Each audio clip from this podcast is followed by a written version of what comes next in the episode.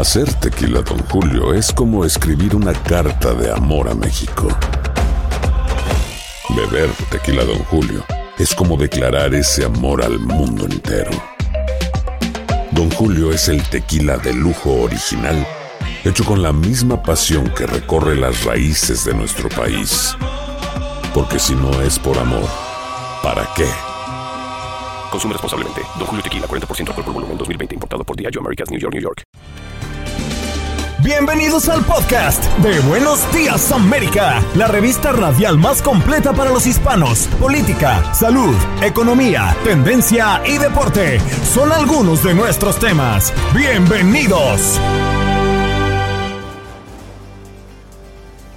Buenos Días América, Francisco Ristieta, corresponsal de Venezuela, nos habló de Juan Guaidó, que anunció que tras cuatro días de cuarentena, producto de algunos malestares y pese a haber tomado precauciones, ha dado positivo al COVID-19. Joel Collazo, doctor epidemiólogo, las mujeres embarazadas o lactantes que recibieron vacuna de Pfizer y Moderna contra el COVID-19 transmitieron anticuerpo a sus bebés. Columna política con Fernando Espuelas. Al enfrentarse a una serie de desafíos concurrentes, el presidente Joe Biden recibe altas calificaciones en sus principales prioridades, la pandemia del coronavirus y la recuperación económica. ¿Cómo se llega a esta calificación?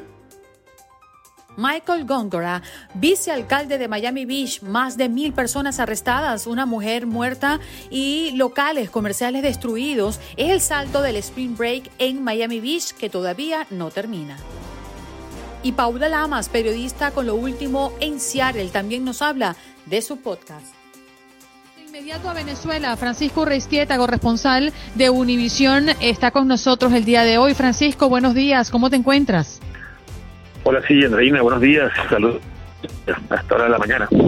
Sí, señor, desde muy tempranito hemos relatado un poco lo que está pasando en nuestros países, Francisco, y le preguntábamos abiertamente a nuestra audiencia cómo percibe a sus países en este punto de la pandemia y si están preocupados por sus familias, qué información manejan. La información que hemos tenido desde Venezuela en las últimas horas es, por ejemplo, el contagio de Juan Guaidó. ¿Dónde se encuentra y cómo está? Así es, Andreina, pues es una noticia que está llenando de incertidumbre y al ya complicado mundo político venezolano. Eh, bueno, el propio Juan Guaidó pues reveló su condición en un mensaje en su cuenta personal en Twitter, eh, que tras unos días de haber mantenido una cuarentena, luego de tener síntomas y malestares, confirmó que había, se había contagiado de COVID-19 al dar positivo en las pruebas que se hiciera y pese a haber tomado todas las precauciones. Guaidó también dijo que hasta el momento los síntomas son leves y están en, este, manteniendo este aislamiento y siguiendo las indicaciones de su médico para lograr su recuperación. Su esposa, pareja, Fabiana Rosales, también informó que no había sido contagiada por el coronavirus. Eh, Mandrina, por el momento se desconoce el estado real del líder opositor, aunque su equipo de comunicaciones destacó que Guaidó se había hecho la prueba de PCR, el día sábado, en la que había salido positivo al coronavirus y que desde entonces se mantiene aislado y en constante contacto con su médico, ¿no? Que están monitoreando la evolución del COVID-19, ¿no? El contagio de Guaidó ocurre, bueno, en el momento en que el país está atravesando una segunda y más fuerte ola de contagios desde que se inició aquí la pandemia hace un año, un incremento vertiginoso de infectados y fallecidos por el coronavirus que está poniendo en jaque, pues, al precario sistema de salud venezolano que ya se ha visto desbordado, ¿no? Por la enorme cantidad de pacientes que están acudiendo a clínicas y hospitales, Andreina. Por otra parte, Facebook le bloquea la página a Nicolás Maduro. ¿Qué fue lo que dijo ahora? Yo creo que tardaron mucho en hacerlo. Bueno, básicamente, Andreina, el mandatario sigue insistiendo en publicar videos y comentarios eh, a favor de sus llamadas gotas milagrosas, ¿no? Ese ese producto que presentó hace un par de meses, en enero más o menos, eh, que se llama Cartativir, un derivado del tomillo, y este que supuestamente cura el COVID, eh, según sus científicos, o bueno, lo que ellos, el régimen llama informes científicos que presentaron, eh, pues la gente de Facebook dice que estos, estas, estas informaciones no son ciertas y que viola la política de seguridad que mantiene la página y por eso procedieron a suspenderle la cuenta al mandatario socialista por lo menos por un mes eh, ¿no? Esto desató pues la furia de, Maduro el, domingo que estuvo eh, cargando contra los dueños de Facebook, eh, Mark Zuckerberg, este, y la página como tal, tratando de imponer un sistema pues de, coerción de la libertad de expresión, en fin, palabras que suenan un poco huecas, ¿no? En boca del mandatario, dado que se vive aquí con la libertad de expresión en el país. Sí, señor, una barbaridad. Francisco, un abrazo para ti, mantente a salvo, cuídate mucho, tú y tu familia. Muchas gracias, Andreina. Sí, es, por aquí está bastante complicada la cosa con el coronavirus. Sí, señor. Un abrazo bien fraterno para ti. Francisco Urrestieta, corresponsal de Univisión desde Venezuela. Bueno, hablándonos de diferentes temas. Juan Guaidó, que es incierto cuál es el estado real eh, del líder opositor eh, tras anunciar que es positivo de COVID-19. Y bueno, la noticia que también ha causado impacto en la región. Facebook bloquea la página de Nicolás Maduro por desinformar sobre el COVID-19. Bueno, insiste que tiene unas gotitas milagrosas para curar el COVID-19. Tu salud no solo es tu prioridad, sino también la nuestra. Sino también la nuestra. Buenos días América, con, los, expertos. De inmediato enlazamos con Joel Collazo, doctor epidemiólogo. Hoy nos acompaña en Buenos Días América. Doctor, muy buenos días. Gracias por estar acá. Muy buenos días, Andreina. Buenos días, Juan Carlos. Bueno, una gran incógnita, ¿no? Las mujeres embarazadas o lactantes que han recibido la vacuna de Pfizer y Moderna contra el COVID-19, doctor, eh, ¿han transmitido anticuerpo a sus bebés? ¿En qué grado? ¿Cómo ha visto usted este aspecto?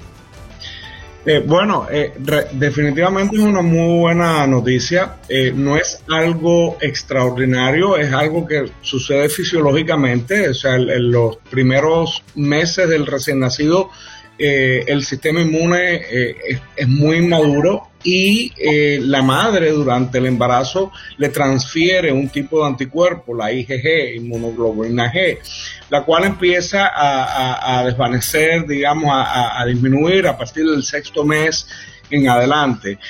también durante la lactancia materna, pues en la leche materna se encuentra otro tipo de, de anticuerpo, la IgA o inmunoglobulina A eh, obviamente eh, el hecho de que esto sea así de manera fisiológica y pues protege definitivamente a los infantes eh, contra una serie de enfermedades, no quería decir que este fuera el caso también con el coronavirus, se esperaba obviamente, pero ahora se ha comprobado que sí existe, se ha encontrado en el, la sangre, el cordón umbilical de, de estos niños y pues también la leche materna eh, la presencia de estos anticuerpos, lo cual nuevamente eh, es, una muy buena noticia. El grado de inmunidad, pues obviamente no se sabe, o sea, cuánto tiempo va a durar, eh, eso no se sabe todavía, esto estamos aprendiendo cositas nuevas todos los días, pero definitivamente es, es nada, una muy buena noticia porque como decíamos al comenzar, el sistema inmunológico de un recién nacido eh, no está maduro, no está listo para defender a este niño que es muy, muy vulnerable ante bueno, esta infección. Doctor Collazo, este grado de inmunidad del que usted nos, nos habla y que se está alcanzando en estos pequeños eh, neonatos, ¿es para todos los casos, está en fase experimental o ya se puede desde la ciencia incentivar, invitar a las mujeres embarazadas a que se vacunen tranquilamente, que no van a tener ninguna consecuencia o en el embarazo o en su hijo o en su propia vida. Bueno, de hecho ya se ha planteado que eh, las vacunas son seguras para las embarazadas. No, no hay, no hay problema. Obviamente, como en cualquier caso, hay que tener en cuenta, eh, o sea, se le hace una serie de preguntas en el formulario que en los Estados Unidos, donde la persona pues plantea o, declara si tiene algún tipo de, condición, algún tipo de alergia, ¿verdad? Todas estas consideraciones que obviamente eh, hay que tener también en cuenta en, las embarazadas. Doctor, en este momento, disculpe la interrupción, siga. No, no, decía que esto se ha, se ha o sea, esta, esta noticia, digamos que se tiene, se sabe por embarazadas que han tenido COVID e incluso también ya embarazadas que, que, han sido vacunadas. Sí. Eh, lo que quería comentarles es que en este momento, cuando se están abriendo más opciones para que más personas puedan vacunarse en todo el país, existe la gran pregunta. ¿Las personas vacunadas pueden ser portadoras de COVID, doctor? Bueno, una vez, esa es una pregunta muy importante y explica el por qué, a pesar de estar vacunados, tenemos que seguir usando las mascarillas y, todas las otras, digamos, eh, medidas de control de prevención. Esta vacuna no establece lo que se le llama una inmunidad esterilizante. ¿Qué quiere decir esto? Que sí podemos contraer la infección. Obviamente, lo que las las personas se preguntarán, bueno, entonces ¿para qué me vacuno? Bueno, las vacunas eh, existentes, aprobadas aquí en los Estados Unidos, y, las otras que no han sido aprobadas en Estados Unidos, lo que hacen es prevenir las formas graves de la enfermedad. Obviamente las formas graves de la enfermedad son las que aumentan el riesgo de, muerte, ¿no? Entonces lo que estamos haciendo es previniendo la muerte y eh, posiblemente muy posiblemente previniendo las secuelas que también se ven usualmente o más frecuentemente en las personas que desarrollan formas moderadas y graves. Previene la hospitalización, perdón, epidemiológicamente ya se ha visto que las personas que son hospitalizadas, que requieren hospitalización, sobre todo en cuidados eh, intermedios intensivos, son las que también mayor riesgo de, de mortalidad tienen. Entonces, eh, sí podemos contraer el virus. ¿Qué pasa? El sistema inmune, después de estar vacunado, va a estar listo para eh, eliminar el virus lo más rápido posible, previniendo esas formas moderadas a graves de la enfermedad y, por supuesto, entonces previniendo la, la, la, la muerte, ¿no? la fatalidad. Lo que pasa es que, obviamente, podemos estar en contacto con alguien que no esté vacunado, tenemos el virus y se lo vamos a transmitir. O sea, que podemos, podemos es decir, podemos contagiarnos y ser portadores inclusive, más no vamos a tener los efectos que tiene cualquier persona que no esté vacunada. Eh, es, en sentido general es así, correcto. Para los mortales. Exacto. Doctor Collazo, estas investigaciones de las eh, madres que están gestantes se han adelantado en varios lugares del mundo. Andreina le hablaba de cómo aquí en Estados Unidos se utilizan, eh, estos datos preliminares se han obtenido de las vacunas de Pfizer o de Moderna. En Israel han estado estudiando con las vacunas de Pfizer también en mujeres embarazadas. Sin embargo, hay muchísimas otras vacunas. En Estados Unidos, por no ir tan lejos, tenemos la de Johnson y Johnson pero en Latinoamérica están aplicando la vacuna Sputnik, la rusa, la Sputnik 5, están aplicando tres vacunas diferentes de China. ¿Qué puede pasar con estas vacunas en el caso de las mujeres embarazadas? ¿Hay alguna respuesta de la ciencia a, esta inquietud que podrían plantearse en otros países? Interesante. Eh, las, lo que se tiene conocimiento hasta ahora, o sea, publicado o, como dice, con datos preliminares que si bien es, es útil y es hasta cierto punto válido, pero no ha sido revisado por pares, que es, digamos, lo que se hace antes de publicar en, en, en, revistas científicas como la, la, el Journal de la American uh, Medical Association, llama, ¿no? Eh, revistas inglesas, en fin. Eh, ¿Qué sucede? Eh, si no tenemos ningún dato, ningún tipo de estudio con otra vacuna, pues es, eh, digamos, riesgoso poder establecer eh, con veracidad o con exactitud que lo que sucede con estas vacunas sucede también con, las otras vacunas que no han sido, digamos, exploradas, estudiadas en este, en este sentido. De cualquier manera, yo eh, estoy convencido de que estos estudios, pues, seguirán haciéndose y van a incluir a estas otras vacunas. Eh, porque partiendo de la data fisiológica o del, hecho fisiológico con el que comenzamos el segmento, o sea, la embarazada transmite los anticuerpos maternos, ¿verdad?, al, feto a través de la placenta y a través, al, neonato, a través de la leche materna, pues y al ver estos resultados con esta vacuna de Pfizer y de Moderna, pues obviamente yo eh, concluyo pues que se harán estudios incluyendo las otras vacunas. Doctor, muchísimas gracias por estar con nosotros y por aclararnos muchas cosas que al ritmo en que vamos pues se nos va presentando y qué bueno tenerlo aquí para que nos los aclare a toda la audiencia. Un abrazo. Un abrazo a ustedes también. Muchas gracias. Muchas gracias por su labor. En Buenos Días América. América. Tu opinión importa. Nuestras redes sociales. Facebook. Buenos Días AM. Tu opinión importa. Instagram. Buenos Días América AM. Buenos Días América AM. Tu opinión importa. Día 68 de Joe Biden en la presidencia. ¿Cómo va su agenda? El presidente Biden dijo que el derramamiento de sangre contra los manifestantes antigolpistas en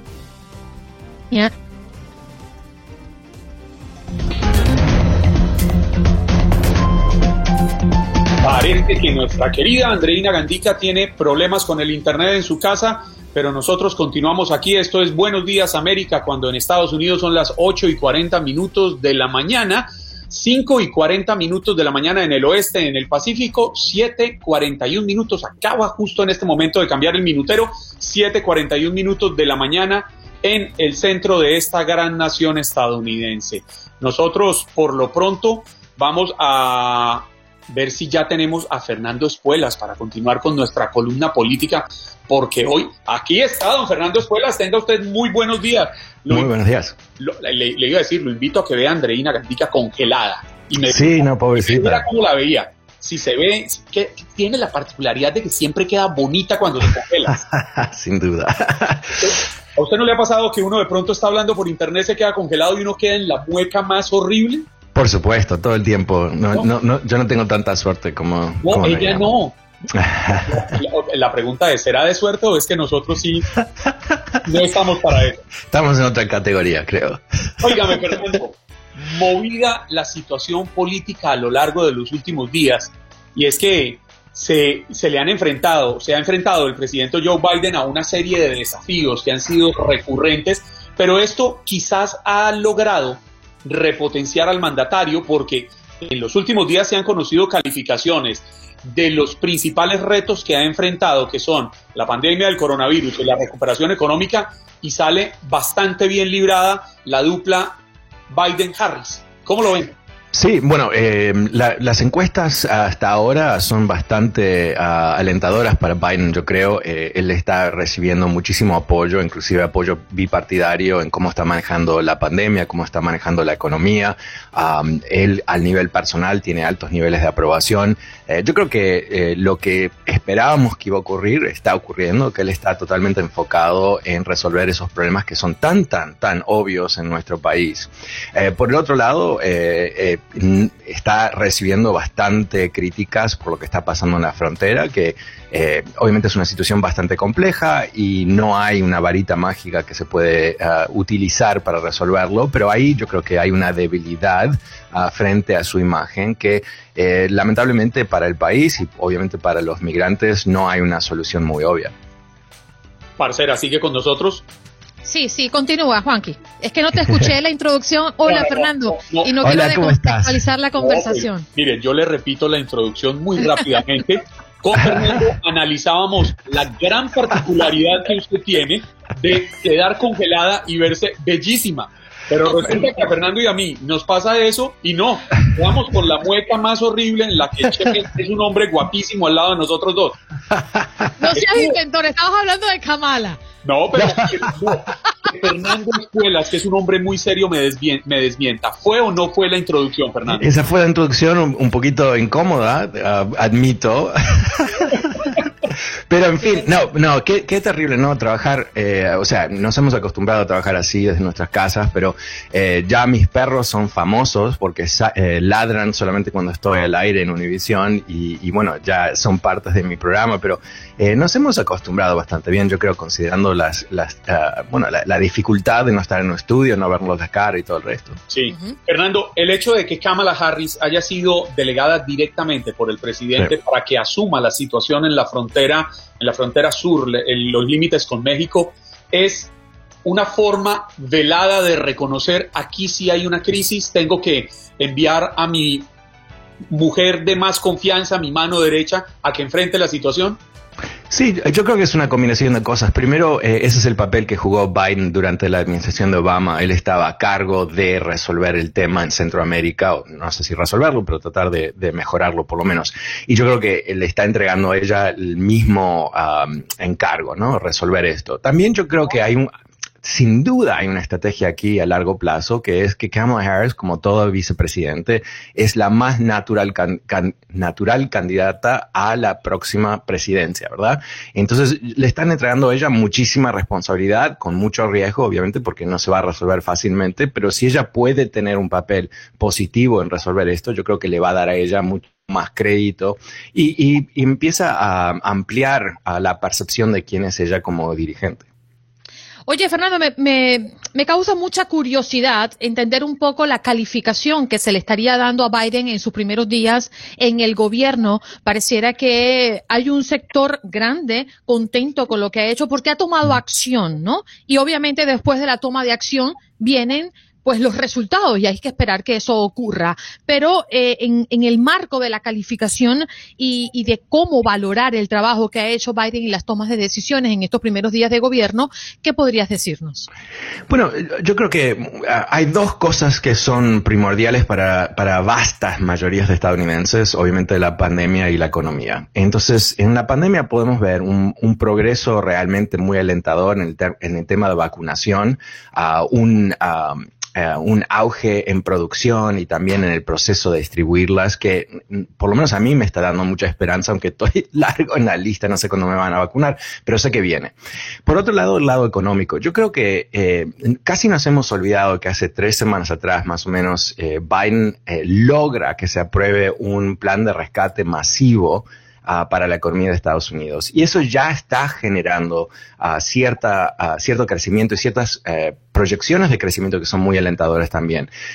Eh, Powell, el presidente de, de la Reserva Federal, Powell, que no es político, dijo que basado en las vacunaciones y en este plan de rescate, él está proyectando, o la Reserva Federal está proyectando más de 6% de crecimiento económico, que es, es un boom que no, no lo hemos vivido nosotros en, en 30, 40 años.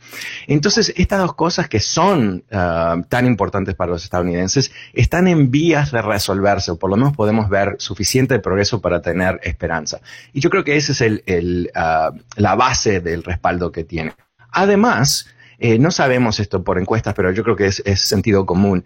Es un tipo tan calmo, ¿no? Em, la gran crítica que se le hizo el otro día de la, eh, no por los republicanos, que obviamente él no puede decir nada o hacer nada sin que lo critiquen, pero que era aburridísima la conferencia de prensa. Y yo confieso que yo veo todas las conferencias de prensa aburridísima. Y después pensé, wow, qué bueno no, no dijo algo absurdo, no, no insultó a nadie, no atacó a nadie, no nos dijo qué grande que es, ¿no? A mí lo que me fascina de Biden es que después de haber ganado eh, más de 80 millones de votos, algo histórico que nadie en la historia ha hecho, no lo ha mencionado una vez públicamente.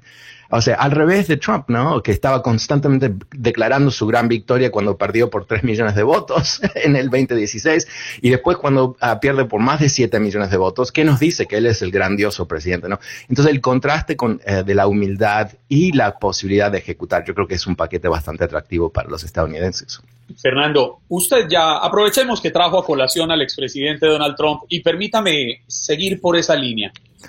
Y como ya dijo que ve todas las ruedas de prensa, me imagino que vio la entrevista que el expresidente Trump le dio a la cadena Fox el pasado jueves, en las que salió a repetir cosas, pero en un tono distinto o con palabras distintas. Dos cosas muy puntuales me llamaron la atención. La primera, que los manifestantes del pasado 6 de enero en el Capitolio no eran ninguna amenaza para la seguridad. Y la segunda, que estos mismos manifestantes andaban dando besos y abrazos a la policía, como si quisiéramos borrar con nuestras palabras de un solo tajo el hecho de que hubo desmanes, daños, violencia y murieron cinco personas por esos hechos que hoy creo que no Estados Unidos, el mundo entero repudian que haya sucedido en la democracia más sólida del mundo moderno. Yo, yo, creo que cuando uno se enfrenta a ese tipo de declaración de Trump, que es una, una mentira obvia, ¿no? Porque tenemos todo el video, tenemos toda la historia, tenemos tanta, tanta evidencia que no depende de su propia memoria. Eh, nos tiene que recordar una vez más que esta es una persona que no tiene un, un centro moral, ¿no? Que no está limitado por la verdad, uh, por uh, algún sentido de culpa, por nada de, esas cosas que son tan humanas y tan necesarias en un líder. Uh, yo creo que cuando él sale a mentir de esa manera, en particular diciendo que había abrazos y besitos, cuando murió un policía y el New York Times la semana pasada publicó un, wow, un estudio que ellos han hecho donde han puesto videos pero de muchas fuentes y puedes ver como estos dos tipos que eran dos miembros de este grupo Proud Boys atacaron al policía y, el policía murió al día siguiente. Eh, es increíble que él no puede enfrentarse a esa verdad. Y lo peor de eso, más que él, ¿no? que ya no nos debe sorprender, es cuánta gente le cree. ¿No? Y ahí volvamos a algo que yo he comentado en otras ocasiones, que es muy básico, es un poco drástico lo que voy a decir, pero el fascismo como concepto depende en reescribir la historia. Depende en una creencia casi religiosa del gran líder y toda la información verídica que no encaja con esa visión se descarta. Y, y, bueno, eso es lo que él está tratando de hacer. Ahora, la diferencia yo creo es que, bueno, primero, obviamente no es presidente, no tiene Twitter, no tiene Facebook. Entonces su capacidad de repetir estas cosas con, con tanto poder como lo pudo hacer con Twitter no está ahí. Ahora vamos a ver eh, cuánta gente los sigue creyéndolo. Recordemos que Fox News y otros medios de la, de, de la derecha están muy comprometidos con esta visión, no con eh, valores democráticos o valores de, la verdad, sino de cómo esta versión alternativa de la realidad. Eso es lamentablemente lo que nos enfrentamos. Fernando, hay una gran polémica alrededor, qué raro, ¿no? De Donald Trump, que felicitó al estado de Georgia por esa controvertida ley electoral, ¿no? Que, que aprobó uh -huh. para fortalecer los requisitos de identificación de votantes. Eh, ¿De qué se trata y por qué es tan polémica? Bueno, eh, eh, recordemos que en Georgia tuvieron la participación más alta de votantes uh, en su historia, que a pedidos de Trump se certificó el voto de Georgia no una vez, cuatro veces, literalmente cuatro veces, y que se mostró que fue la victoria de Biden. Y, y, y entonces, ¿qué es, lo que ha ¿qué es lo que ha dicho Trump muchas veces? Que si se permite a cualquiera votar, eh, los republicanos no ganan nunca más.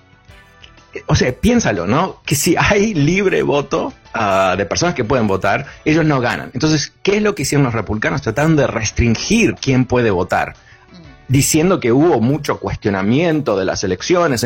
No, el cuestionamiento vino de Trump, se, se, contaron los votos cuatro veces y no había ningún problema. Funcionó el sistema. ¿Por qué cambian el sistema? Porque no quieren que ciertas personas voten. Por ejemplo, el, el ejemplo más obvio de todo esto es que si tú eres afroamericano en Georgia, tú tienes que invertir horas para votar porque hay pocos lugares para votar en barrios afroamericanos. Si tú eres blanco en Georgia, puedes votar en menos de una hora.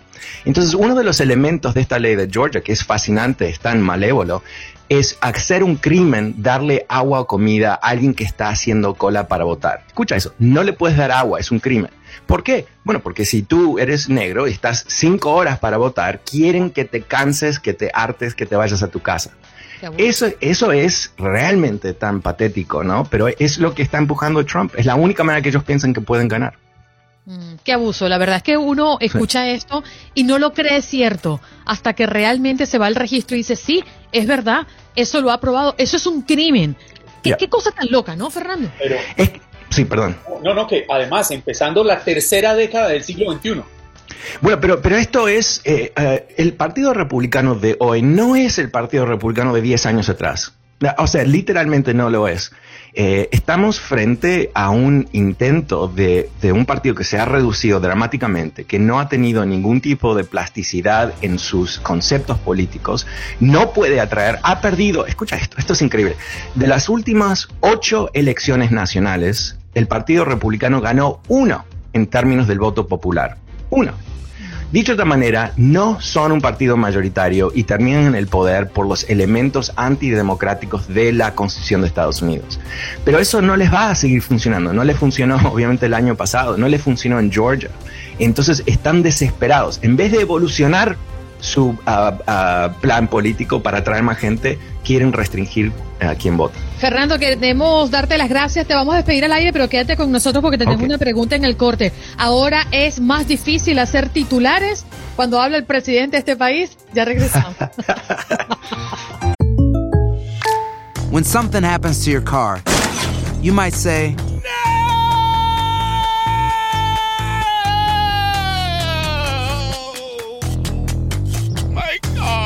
But what you really need to say is something that can actually help. Like a good neighbor, State Farm is there. And just like that, State Farm is there to help you file your claim right on the State Farm mobile app. So just remember, like a good neighbor, State Farm is there. State Farm, Bloomington, Illinois.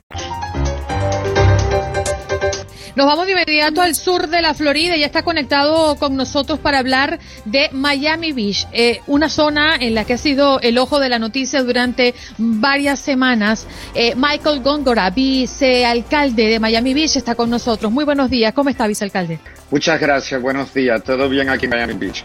Sí, bueno, esperemos que mejor que, que hace un par de semanas atrás por las medidas que han tomado, ¿no? Y es que más de mil personas arrestadas, una mujer fallecida y locales comerciales destruidos es el saldo de este Spring Break que todavía no termina en este país, vicealcalde. Hoy, el vicealcalde...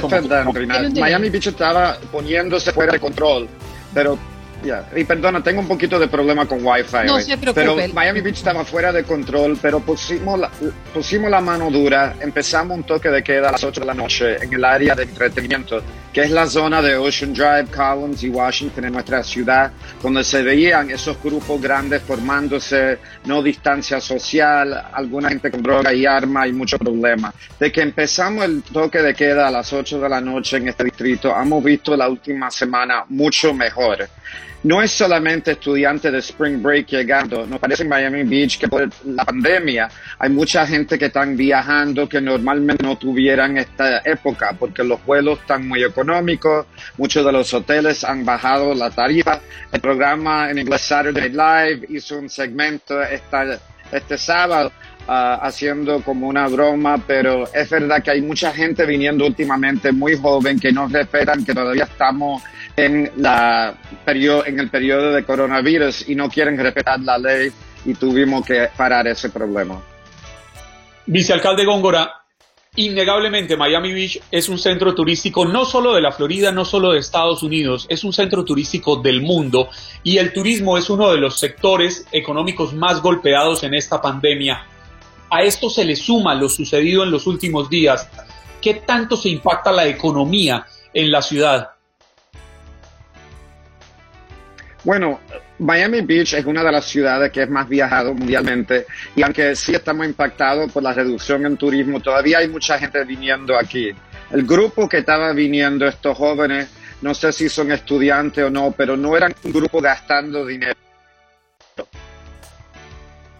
No venía con un trago que estaba formando una fiesta pública en la calle, trayendo su propia trago y botellas y cervezas, así que no estaban impactando la economía de Miami Beach de una buena manera. Um, los negocios, muchos ni querían estar abiertos. Mangos, uno de los sitios más grandes, decidió no abrir. Clevelander cerró por una semana, que es otro bar famoso en nuestra calle. Así que no era un grupo que estaba ayudando a la economía. Yo creo que poco a poco vamos a volver a la normalidad. Uno de nuestros festivales más famosos, el Festival de Vino y Comida, que normalmente ocurriera en febrero, ha decidido mover al final de mayo durante Memorial Day y creo que vamos a ver Miami Beach en buena posición. Les recordamos a la audiencia que estamos conversando con el vicealcalde de Miami Beach, Michael eh, Góngora, y es que mm, en este momento, ¿cuál es la situación? ¿Hay restricciones? ¿Sigue el toque de queda? ¿Hasta qué día lo van a implementar? ¿Y cuáles son los días en que se afectan? Como no, toque de queda pensamos que va a seguir hasta abril 12, que es el final de Spring Break. Solamente es cuatro noches a la semana, jueves, viernes, sábado y domingo a las 8. Y solamente es un segmento pequeño de nuestra ciudad. Es el área de entretenimiento adentro de South Beach. No es la ciudad entera de Miami Beach, ni es la parte total de South Beach. Es solamente el distrito que se ve en televisión mucho famoso por Ocean Drive, que es el área donde tuvimos problemas. El resto de Miami Beach, igual como todo el condado de Miami-Dade, está abierto todavía hasta las 12 de la noche. Así que si tienen planeado venir a viajar, menos este distrito pequeño que había problema, que había muchos problemas. Vicealcalde, estamos a dos meses más o menos de que se dé inicio a la temporada de verano. ¿Ustedes creen que estos lamentables hechos podrían... escuchar, Andrina? Sí, le escuché perfectamente. Juan Carlos le está haciendo una pregunta. ¿Nos escucha? ¿Nos escucha, vicealcalde? Sí, gracias. Bueno, le, le, decía que... Sí, sí, muchas gracias, perdón. Miami Beach, aparentemente tenemos problemas de Wi-Fi hoy en Miami Beach. Bueno, pero ahí vamos solucionando la, la, la, falla técnica. Vicealcalde, estamos a dos meses de iniciar las vacaciones, la temporada de verano. ¿Cree que estos hechos violentos, lamentables, pudieran repetirse en el verano o ya están las lecciones aprendidas para evitar que esto pase? Bueno, esperamos que ya se acabó el problema, pero vamos a ver mientras seguimos para adelante. Siempre, yo diré, en los últimos ocho años, Miami Beach ha tenido problemas durante Spring Break. Se fue poniendo más y más famoso como una ciudad para los estudiantes universitarios venir en marzo y abril. Con la pandemia entró otra gente que no eran necesariamente estudiantes, pero eran gente que estaban buscando la rumba, eh, el ambiente de fiesta en las calles Um, un grupo problemático que venían con armas a veces, drogas y otros problemas. Uh, desde el principio de febrero hasta hoy en día hay más de 1.500 arrestos en Miami Beach, que es algo que nunca hemos visto anteriormente. Pero nos pusimos fuerte, decidimos la comisión tener cero tolerancia en contra del crimen para resumir control de nuestras calles y desafortunadamente eso incluía cerrando una parte pequeña de nuestra ciudad a las 8 de la noche, que es problemático. Pero la última semana ha funcionado muy bien. Yo personalmente estuve por allí y le puedo decir que no había ese grupo de gente grande que estábamos viendo en la noticia anteriormente y esperamos que ya en el verano vamos a resumir al turismo normal que siempre hemos tenido en Beach. En conclusión, eh, vicealcalde, usted invita a los turistas a visitar Miami Beach. ¿Todo está controlado? Todo está controlado, se pueden sentir seguros viniendo a Miami Beach, que estas imágenes que salieron en las noticias ya no existen. Y si tienen miedo que todo está cerrado a las 8, le puedo asegurar que no. Es solamente una parte pequeña de la ciudad y hay muchas áreas para venir a disfrutar la playa, los restaurantes, el shopping y toda la vida nocturna que existe hasta las 12 de la noche. Le agradecemos su tiempo. Muchísimas gracias por estar con nosotros en Buenos Días América. Gracias, que tengan buenos días. Un abrazo, feliz día. Estábamos conversando con Michael Góngora, vicealcalde de Miami Beach, a propósito de la situación. Ya nos comenta que está controlado. Si usted quiere bajar al sur de la Florida, específicamente a Miami Beach. Bueno, nos vamos de inmediato a Seattle, como siempre. Paula Lamas está con nosotros. Buenos días, Paula. ¿Cómo te encuentras? Muy buenos días, claro que sí, muy bien, Andreina. Te cuento que bueno, aquí tenemos de todo un poco, un cóctel de noticias, como dicen por allí. Si quieres, eh, comenzamos con los expertos en salud que pues están alertando de una posible cuarta ola de contagios. Completamente de acuerdo contigo porque es interesantísimo esta información. Así estará la cosa en el Estado, que ellos usualmente no dan reportes de cómo estamos, ni de casos, ni de muertes, ni de vacunación durante el fin de semana. Y el día sábado hicieron un, eh, un apartado especial donde informaron que teníamos alrededor de 1.500 casos nuevos eh, de coronavirus aquí en la región. Más de 77 personas fueron hospitalizadas, elevando todos, por supuesto, los números que tenemos, más de 360.000 en total desde que empezó esta pandemia más de 20.600 hospitalizaciones y más de 5.200 muertes. Hasta ahora ellos dicen que han vacunado aquí en el estado a más de 3 millones de personas, lo cual es eh, bastante buena la cifra. Sin embargo, dicen que 14 de los 39 eh, condados que tenemos en el estado pues están bajo amenaza de retroceder fases porque dicen que la curva de contagio se disparó hacia arriba y si esto continúa así, van a estar evaluándolo constantemente hasta el 12 de abril, pues lo más probable es que retrocedamos en vez de avanzar a pesar de la llegada de las vacunas. Pero bueno, lo importante es que esto se repite en todo el país, mi querida Paula. Uno no sabe para dónde va. Eh, las autoridades anuncian y realmente que, que vamos bien en términos de vacunación, pero se ven retrocesos por cuenta de las actuaciones de nosotros mismos, que no queremos entender que todos tenemos que ir de la mano para lograr un objetivo común. Exactamente, y justo está ah, por comentarte algo relacionado a esto en particular, porque ahora justamente que estamos en el mes de eh, finalizando marzo para darle paso a abril, es cuando realmente aquí se celebra eh, lo que se llama el mes de los restaurantes o la semana de los restaurantes. Empieza con Seattle y después va rodando por otras ciudades. Eh, ya los dueños de restaurantes y de otros negocios estaban bastante contentos porque ya pueden recibir a, la mitad de su capacidad en cuanto a los públicos o los clientes que puedan estar en sus locales.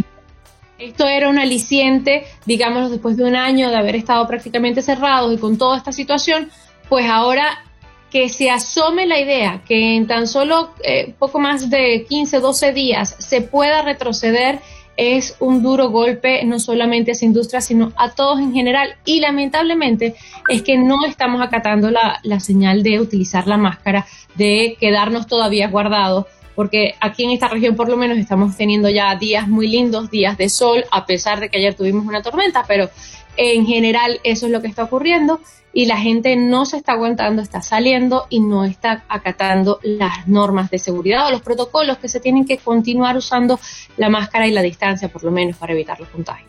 Paula, toda la semana nos das un regalito con tus podcasts. Cuéntanos qué traes. Pues esta semana es un podcast bastante movidito y es que tengo, como dicen por ahí, al consentido de Britney Spears y de Jennifer Lopez, un cantante, bailarín, eh, compositor dominicano que ahora se lanza eh, en su ruedo, como dicen, como cantante solista y nos cuenta, entre otras cosas, que este camino hacia la fama y los aplausos está lleno de bastantes obstáculos y sobre todo la única forma de vencerlos es con la perseverancia.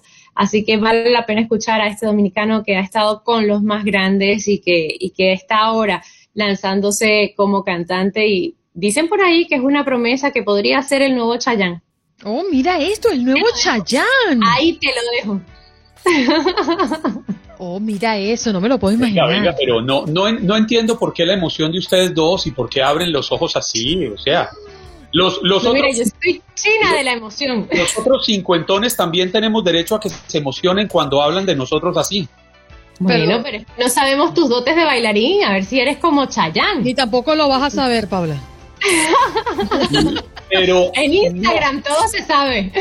No, por eso en Instagram se va a enterar que no tengo dotes de bailarín. El problema es que no los tengo. Bueno, bueno, pero no hay nada que no se pueda solventar en esta vida. Eso es hombre de poca fe. Yo, le quise solventar ese asunto, pero no me, me, dejó con la mano extendida. Entonces ya a partir de allí, bueno, sí. El que no quiere que le ayude, como uno ayuda, ¿no? hay que hablar con la señora esposa, tú vas a ver. Hay que hablar. No, mi esposa lleva años intentando que yo aprenda a bailar. Y Andreina vende mal la historia. A Andreina le encanta decir que yo la dejé con la mano extendida. Pues pero no, es así. Andreina sabía que yo no bailaba. Ella quería era ponerme a una prueba y yo le había dicho, parcera, no lo haga que yo no bailo. ¿Y si lo mandamos para Dancing with the Star? Vas a perder tu plata. bueno, Paulita, nos estamos conversando. Muchas gracias. Feliz semana. Feliz lunes. Bye, bye. Un abrazo para todos. Paula Lamas desde Seattle, gracias por estar con nosotros y usted también puede llamar y participar a través del 1833-867-2346. Gracias por acompañarnos en nuestro podcast. Buenos días América. Y recuerda que también puedes seguirnos en nuestras redes sociales. Buenos días AM en Facebook y en Instagram. Arroba Buenos días América. AM. Nos escuchamos en la próxima. Boost Mobile tiene una gran oferta para que aproveches tu reembolso de impuestos al máximo y te mantengas conectado. Al cambiarte a Boost, recibe un 50% de descuento en tu primer mes de datos ilimitados. O, con un plan ilimitado de 40 dólares, llévate un Samsung Galaxy A15 5G por $39.99. Obtén los mejores teléfonos en las redes 5G más grandes del país. Con Boost Mobile, cambiarse es fácil. Solo visita boostmobile.com. Boost Mobile, sin miedo al éxito. Para clientes nuevos y solamente en línea, requiere AroPay. 50% de descuento en el primer mes requiere un plan de 25 dólares al mes. Aplican otras restricciones. Visita Boost Mobile para detalles.